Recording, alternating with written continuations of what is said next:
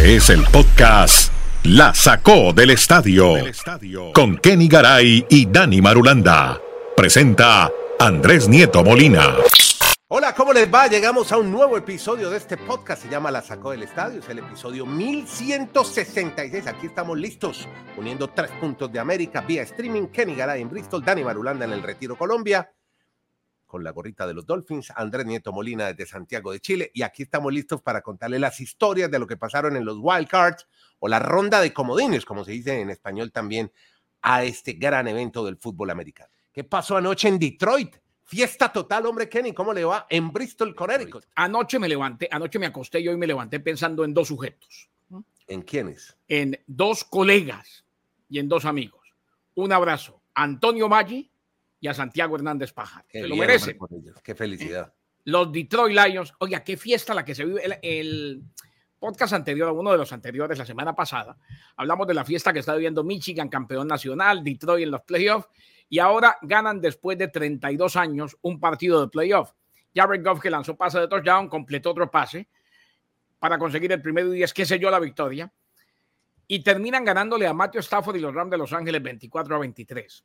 Me alegra y, no solamente por la sequía de los Detroit Lions, que tienen una fanaticada espectacular, sino que me alegra porque, recordemos una cosa, se llevó a los titulares el hecho de que Matthew Stafford volvía a Detroit, pero pocos se acordaron, aunque sí lo dijeron, pero no era lo que más generaba expectativa, que Jared Goff se enfrentaba a su antiguo equipo y que se enfrentaba a los Rams de Los Ángeles que lo desecharon y que se enfrentaba al equipo que lo terminó mandando a Detroit y muchos dijeron, este tiene ese nivel, el de los Detroit Lions. Bueno, anoche los eliminó. Cuando dio los balones el coach Campbell, después del partido, los balones de juego, que es algo eh, simbólico que se le da a los mejores en el emparrillado, se lo dio y le dijo, usted es lo suficientemente bueno para Detroit.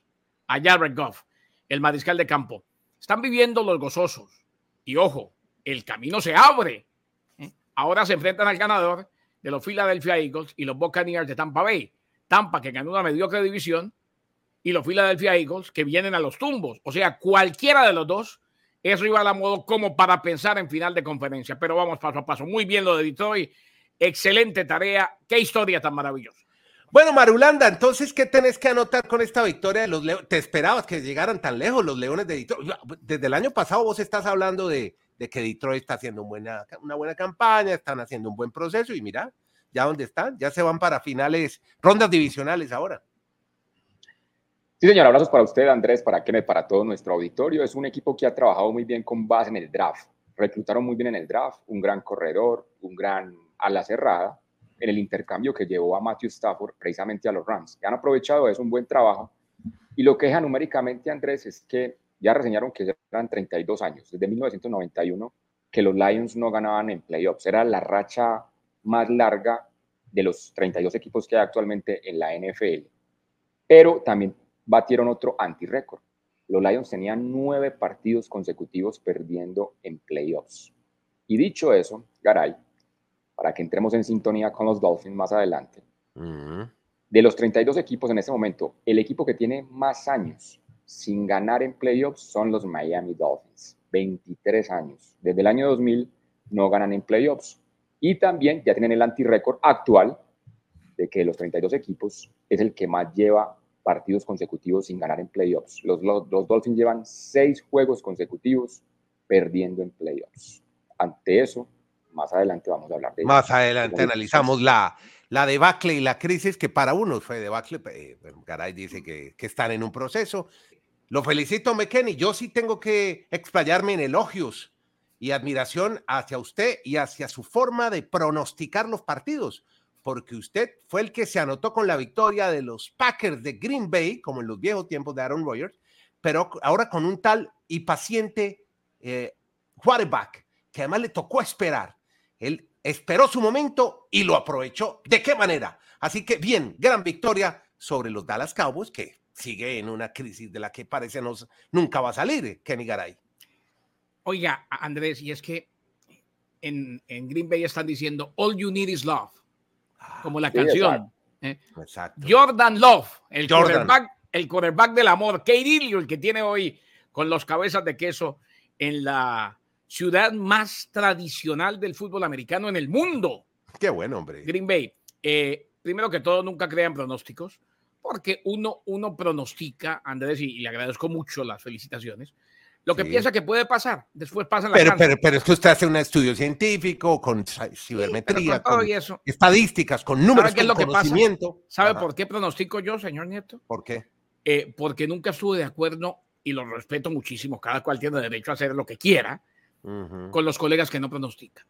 A mí me parece ah. que los que no pronostican, para no quedar mal, tienen una cosa que se llama complejo de Dios. Piensan que pierden credibilidad si no se dan su pronóstico. No, hombre, uno dice lo que uno piensa y lo demás pasa en la cancha. La bola de mm. cristal no la tiene nadie. Es más, pronósticos hacen todos los días, meteorólogos, eh, analistas financieros y demás. Jordan Love. Ya. La razón por la cual, Andrés, eh, en su momento, y se la comenté a ustedes, en un partido en el que me acompañó muy atentamente Dani Marulanda, los Green Bay Packers jugaron ese último de la temporada frente a los Chicago Bears. Y venía ya en una curva ascendente. Y les dije aquí, hombre, me gustó mucho lo que está haciendo LeFleur y tiene una clave. Aaron Jones, el corredor, está dulce después de su lesión y está corriendo por encima de todo el mundo, le están abriendo los espacios y los receptores, tienen jugadores muy jóvenes. Este equipo, si hay un equipo que tiene para varios años así, son los Green Bay Packers. Y Jordan Love está encontrando sus receptores. Y le tengo un nombre, Romeo Doubs. Hemos venido hablando de él desde la existencia de este podcast, desde que se inició. Eh, fue muy irregular en su comienzo en la NFL, pero este año y ayer, entre Aaron Jones, Romeo Doubs y Jordan Love, le pegaron un batacazo a los Cowboys de Dallas de padre y señor mío. Yo sí pensé que lo podían complicar y que ganaban los Green Bay Packers. Lo que nadie se imaginó fue la paliza. Es que al final decora el resultado, Andrés, los Cowboys de Dallas como puede. Pero lo de ayer fue vergonzoso totalmente. En el, en el, último cuarto estaban 48 de 16. Pero dígalo, Garay, con palabras mayúsculas. Usted le hizo ganar mucho a los apostadores. A los sí, claro. Los que le siguieron su pronóstico los hizo ganar. Y por eso queda también en la historia lo que acaba de decir Garay, o sea, nadie se imaginaba la paliza. Es la primera vez que los Dallas Cowboys reciben 48 puntos en un juego de playoffs. Ahí les queda ese registro. Y remato simplemente hablando de lo de Jordan Love.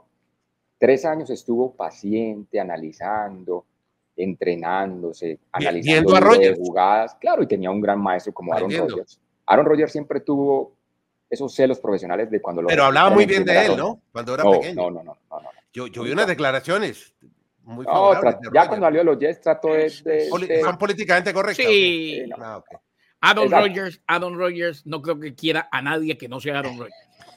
Es ese tipo de persona. No cabe en el ego. No, no, exacto. Él, él, es como varios amigos de nosotros en este medio. Se mueren de lindos, se mueren de divinos que son. Sí, Aaron Rodgers, la mayor molestia para él en Green Bay fue eso, que hayan reclutado en primera ronda un quarterback y que no le hayan llevado a un receptor. O sea, eso fue una manera de decirle a él, ya en un futuro no vamos a contar con usted. Y eso rebosó la gota, o rebosó, sí, la gota que rebosó el vaso. Y de, y de Jordan Love, que se ve pues, en su debut casi con un rating perfecto, 157.6, el, el, el, la perfección es 158.3 para estos analistas que hacen cuántos pases lanza, cuántos touchdowns, en fin. Jordan Love, Andrés, le va, a poner acá el pica pica otra vez a Garay. ¿Sabe que Flores, Brian Flores, cuando era el entrenador de los Dolphins en ese draft, no quería reclutar a Tua? Él quería reclutar a Jordan Love. A ver. ¿Para qué? Bueno. Pero, ya, eso hubiera, pero como los hubiera no existen, dice mi mamá, entonces optemos porque no se llevó. de pronto lo que necesitábamos era mucho love en Miami, mucho love. love, tenemos. Eh, a ustedes, por ejemplo, yo les tengo un amor enorme.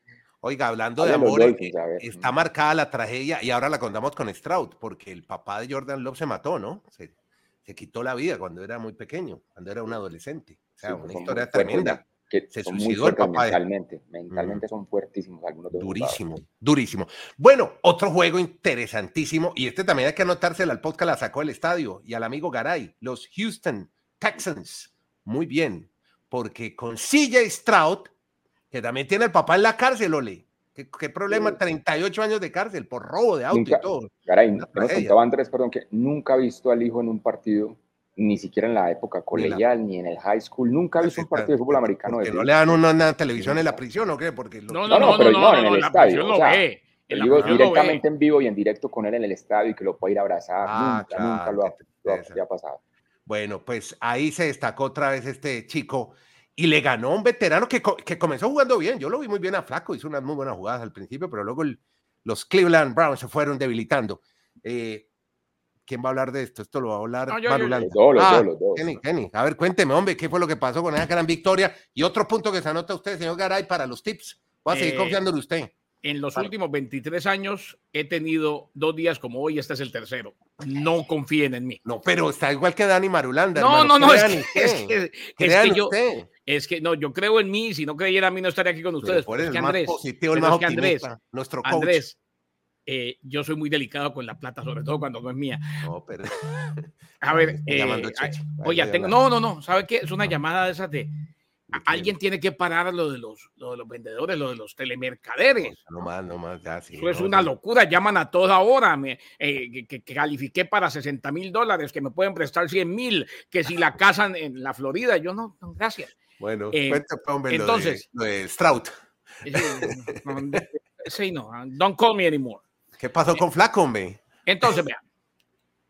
Eh, los Browns de Cleveland durante toda la temporada tuvieron una gran defensiva. No me las estoy dando de humilde, porque cuando uno se las da de humilde, la humildad exagerada es eh, pedantería, no, me gusta. Pero esta tampoco se la imaginaba a nadie así como sucedió. Es que eh, sí, por ahí que ganaban los Tejanos de Houston, eso fue lo que pronostiqué, pero como ganaron, sobre todo que le anotaran semejante cantidad de puntos Andrés y Dani a una defensa como la de los Browns de Cleveland. Lo de que a Joe Flaco lo interceptan, hombre, a Joe Flaco históricamente lo han interceptado, porque es un mm. quarterback que, es valiente y él mm. busca la gran jugada. Ahora, cuando uno ya viene repuntando, es mucho más fácil que lo intercepten, porque sabe que tiene que hacer algo. ¿eh? Entonces, claro, lo mm. terminan interceptando.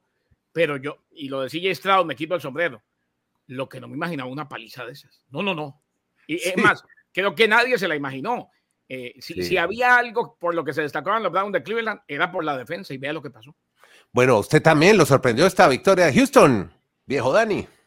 Totalmente, Andrés, porque los Browns eran la mejor defensa de la liga y que reciban 45 puntos, pues no estaba como en el análisis de muchos. Pero Stroud, yo quiero enfocarme básicamente en Stroud. Ese muchacho tiene algo, un talento natural que hay gente que está comparando que tiene similitudes a, a Mahomes. Y yo sí, yo sí se la estoy. no, no, lo están llevando muy rápido, pero, caray, cuando él está en el bolsillo, tiene un temple y una tranquilidad que si él ve que la primera lectura no está, se mueve bien a un costado, da un pasito, tranquilo, tiene diferentes maneras de lanzar, o sea, no tiene que ser bombazos, es un jugador muy completo. Stroud va a ser la, el jugador franquicia de ese equipo. O sea, van a tener, creo, muchos momentos de alegría si mantienen ese núcleo porque encontraron un coreback para futuro. Es más, es más, tiene más brazo que Mahomes, eso sí. Tiene un cañón de brazo. También ¿eh? tiene brazo. Bueno. y ya que mencionas a Mahomes, pues hombre, tenemos que hablar de ese partido. Ese partido en esa noche gélida en Kansas City. Qué frío, me daba frío ver a toda esa gente lleno cubre montañas, pues, gafas, de una cosa, pero es que se sentía el frío, hasta la pobre, bueno, Taylor estaba en calefacción, en un palco ahí con mamá Kelsey, estaba... el partido estaba tan malo, Andrés, que yo ya estaba más pendiente de esas historias que a usted tanto le gustan. ¿Usted vio la indumentaria con la que fue Taylor? Ella.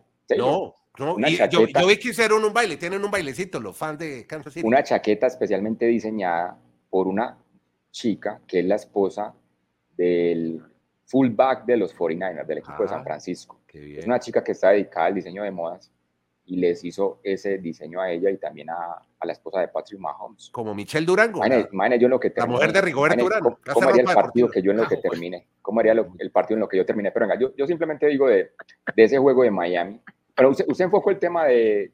Sí, el frío. sí, el frío. A mí me dio frío. En la, historia, en la historia queda que cuando arrancó el partido, esos menos 4 grados Fahrenheit es el cuarto juego más frío, en la historia a la hora de arrancar. Frío en pero todo. Durante, pero durante el partido. En desarrollo y en clima. Pero no, pero durante el partido, cuando entra el factor viento, baja más la temperatura, llegó a los menos 28 Fahrenheit. Y allá abajo. Esto es un frío que queda en la historia como el tercero más frío en la historia, teniendo en cuenta el factor viento durante ya. Y allá abajo, se, allá abajo se siente más porque el viento baja y empieza a dar vueltas. Y ojo con Kansas, o sea, los Chiefs son un equipo tienen mucha experiencia, es un equipo que cuando usted tiene a Mahomes, cuando usted tiene a Andy Reid, cuando usted tiene a Kelsey, cuando usted tiene pero, pero usted dice que están un poquito desconcentrados, se salieron sí, del foco. Sí, sí, pero, pero el próximo fin de semana sí les toca jugar con Buffalo o con el que sea va a ser un partido interesante, así no vayan ya como favoritos. Esa es la, la, la novedad, que hoy Mahomes no es favorito porque le va a tocar ir a jugar de pues visitante. Pues jugaron, jugaron tan mal, sobre todo en la primera mitad, que una defensa de los Dolphins que tenía los cuartos suplentes mantuvo a los Dolphins en el partido. Y de Miami, y de Miami exacto, tuvo seis ausencias en la defensa, seis titulares básicamente. Pero en ofensiva los tuvo prácticamente a todos. O sea, Miami en ofensiva no carburó nunca, nunca entró en ritmo. Y lo de Tua queda para mí en dos situaciones. Tua en cuatro años en la liga ha mejorado, ha progresado, ha dado paso a paso, pero los pasos yo creo que han sido muy pequeños, muy, muy lentos. Y creo que en este quinto año, que es el último que va a tener de contrato en el 2024, a Tua le van a decir, este equipo tiene que llegar a la final de la conferencia o si no, no eres el hombre franquicia que, que, pensamos que ibas a hacer. Yo creo que eso es lo que le van a decir en la oficina a, a Tuba, aunque hay una muy buena relación, pero hoy el sartén por el mango en la negociación no la tiene Tuba, porque hoy está prácticamente decidido por todos que no tienen como pagarle lo del más de 50 millones de dólares por temporada que normalmente le dan a un coreback que es franquicia. Entonces, yo lo, lo, lo que creo de Tuba es, a mí no me preocupa tanto lo del brazo, me preocupa es que él sienta, que él esté más atemperado, ese temple que necesita un coreback en el bolsillo, que cuando él ve que la primera jugada no le va a salir, él tenga la capacidad de desarrollar otra o de moverse. Eso es lo que creo que le faltó a Tua en los partidos contra equipos contendientes, porque con los equipos de menor nivel jugó muy bien, eso sí también hay que destacar. Hoy se pregunta Kenny Miami Herald en su sección de deportes, ¿fue un fracaso la temporada de los no, Dolphins? No, no, no, no. No, es que a ver, hay una cosa, nunca nos ponemos de acuerdo con Madulanda, pero hoy sí. Y le digo por qué. Yo soy amante de los procesos y yo creo que el proceso va bien. O sea, si nos ponemos a, si nos sentamos con la, de la manera más sensata, sin lo caliente de la eliminación, hombre, son dos años consecutivos yendo a los playoffs. El equipo ganó 11 juegos. Tua estuvo toda la temporada, lo cual es una victoria enorme para Miami. Pero claro, los procesos se apoyan con evaluaciones periódicas, ¿no? Mm, claro. Entonces, el hecho de lo que pasó y la manera como terminó la temporada hace que le quede el listón muy alto para este último año de contrato a Tua. Eh, ahí Madulanda tiene razón. Para mí Tua es un muy buen quarterback. Para mí Tua sí es franquicia, pero tiene que ajustar muchas cosas y no puede esperar dos años, ni tres años, ni cuatro años. Lo tiene que hacer ya. O sea, ya llega el momento en que eh, el ir a los playoffs va a saber a nada. Si no van a los playoffs va a ser un fracaso, totote. Si tienen partido de visitante, va a ser muy complicado que lo ganen. Eh, claro que tiene que dar un salto de calidad. Hay dos personas que tienen que seguir creciendo, pero que tienen que demostrar una brecha de crecimiento mucho más grande que la que han demostrado en los últimos dos años para el 2024-2025. ¿Sabe quiénes son? ¿Quiénes?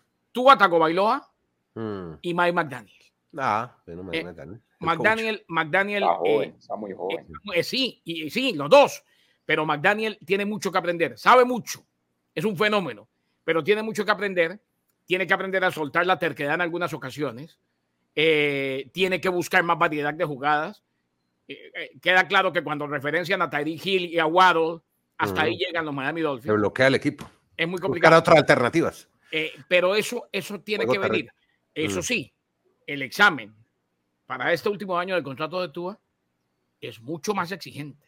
Mm. O sea, ellos pasaron de matemática básica a principios de álgebra y el año entrante les toca enfrentar física, química y trigonometría, maestro. Mm. Física cuántica. Yo simplemente le remato a Andrés. Usted, la pregunta que hace es que si es un fracaso lo de los Dolphins. Sí. Si en agosto nos hubiesen dicho que Miami llegaba a los playoffs, creo que era lo normal. O sea, para mí Miami cumplió llegando a los playoffs. Sí. ¿Cuál era la meta? Era, bueno, ganen por fin un partido de playoffs. Es que llevan 23 años sin ganarlo.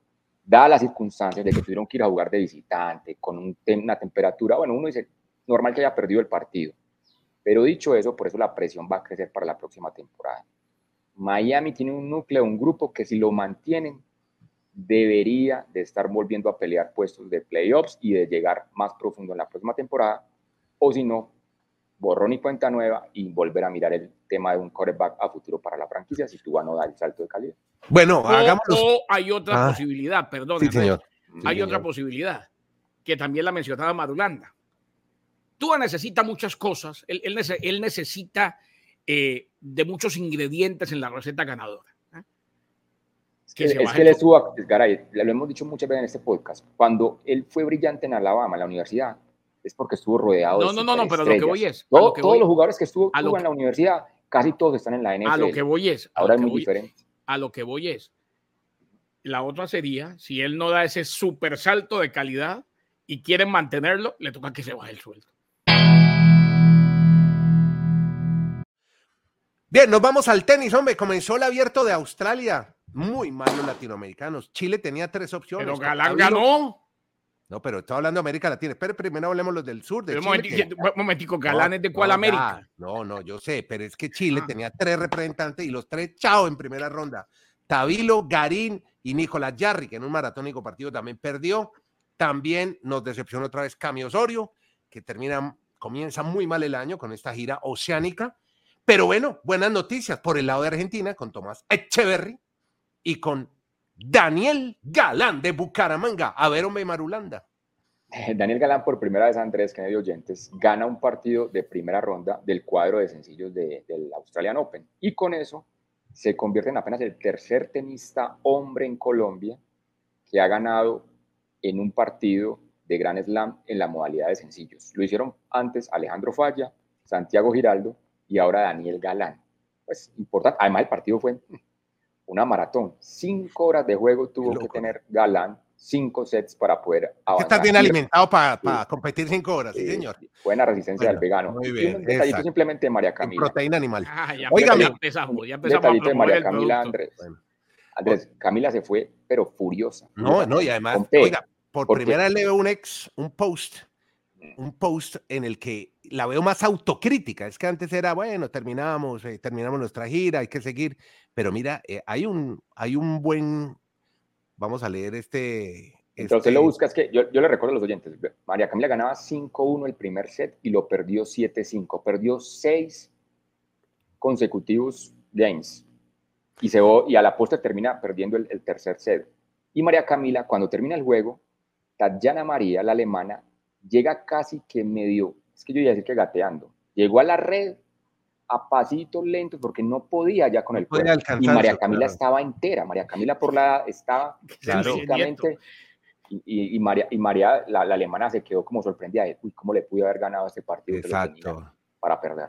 Bicampeona del abierto de Colsanitas en Sí, en Bogotá, esta alemana, que es la que viaja con el esposo y la hija. ¿De qué eh, se ríe. Nieto? ¿De qué se ríe Nieto cuando Madulanda habla de tenis? No, no entiendo. No, no, no, no me he reído de nada, no, de la preocupación de lo de Camila Osorio, fue Ah. como comenzó de mal la Oiga, temporada. una pregunta que- Pero, de lo que pero espere, le leo el post, dice, triste lo doy, pude hacerlo mejor, pero escuchen esto, es que nunca la había leído así. Imaginen levantarse todos los días a trabajar, que las cosas no se estén dando y que te señalen por eso.